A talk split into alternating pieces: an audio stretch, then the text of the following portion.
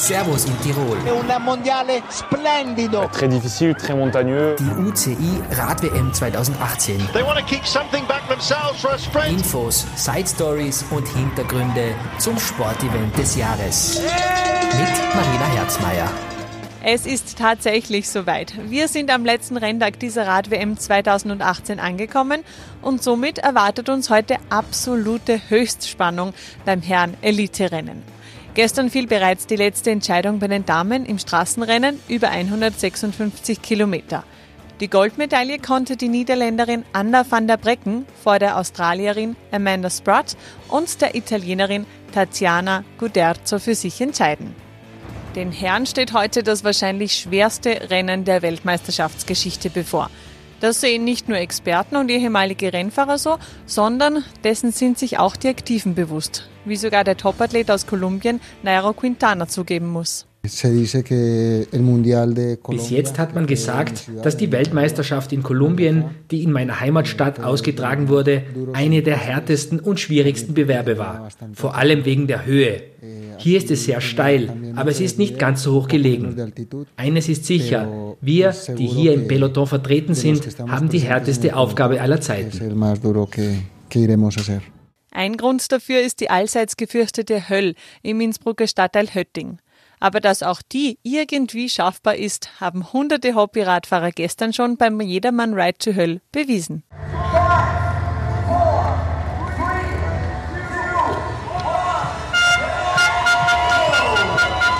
Es gibt eigentlich keinen Unterschied zu den Profis. Die Stimmung ist großartig beim Start des Jedermann Ride to Höll.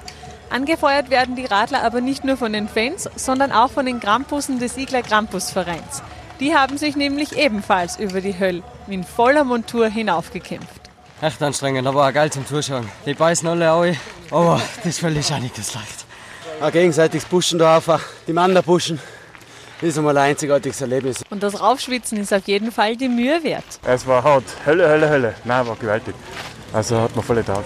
Die Stimmung war gewaltig. Also ich war beeindruckt von den Campus und, und eben vom Teufel auch. Das war voll cool. Die sind links und rechts von der Strecke gestanden, da bei den zwei gewaltigsten Steigungen und haben wirklich motiviert. Und wer diese Hölle morgen am besten übersteht, der fährt vielleicht auch als erster bei der Flamme Rouge vorbei. Da schalte ich gleich noch einmal unser Publikum ein mit der Frage, was zeigt uns denn die Flamme Rouge? Rote Flagge, die letzten Meter. Das ist das, das, wo man, der letzte Kilometer, wo man durchfährt, oder? Das ist die, der letzte Kilometer vor dem Ziel. Ein Kilometer vor Ende des Rennens nachher. Richtig. Und auf diesem letzten Kilometer wird auch die Entscheidung fallen, wer der letzte Weltmeister dieser WM wird. Und was dieser neben einem unbändigen Zielapplaus noch alles bekommt, kann uns Thomas Reuker wieder erzählen. Ja, der Weltmeister gewinnt einmal Ruhm und Ehre und einen äh, großen, dicken, fetten Eintrag in den Geschichtsbüchern des Radsports.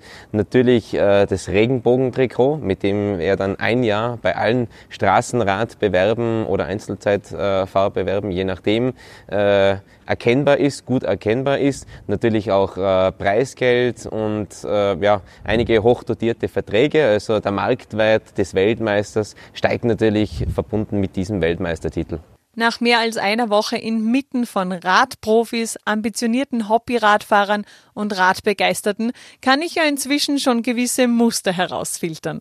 Und gemeinsam mit den Fans habe ich die unverkennbaren Merkmale eines typischen Radlers zusammengefasst. Große Oberschenkel, die hauen nämlich richtig rein, ja.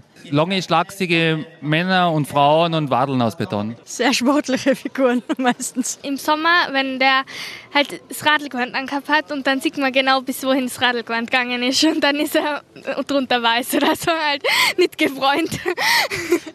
Zu guter Letzt komme ich zur Zahl des Tages.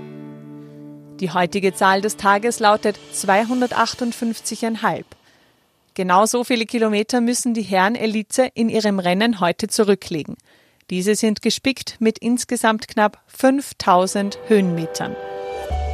Im Ausblick möchte ich noch einmal auf die Abschlussfeier heute Abend ab 17.30 Uhr vor der Hofburg in Innsbruck verweisen. Davor werden bei der großen Siegerehrung die schnellsten der Herren Elite prämiert und ab 18 Uhr lässt die Band Tirol Music Project mit ihrem Konzert die Rad-WM 2018 ausklingen. Wir hören uns morgen noch einmal mit einem Best-of und einem Rückblick der Radweltmeisterschaften in Tirol. Ich freue mich drauf. Eure Marina Herzmeier.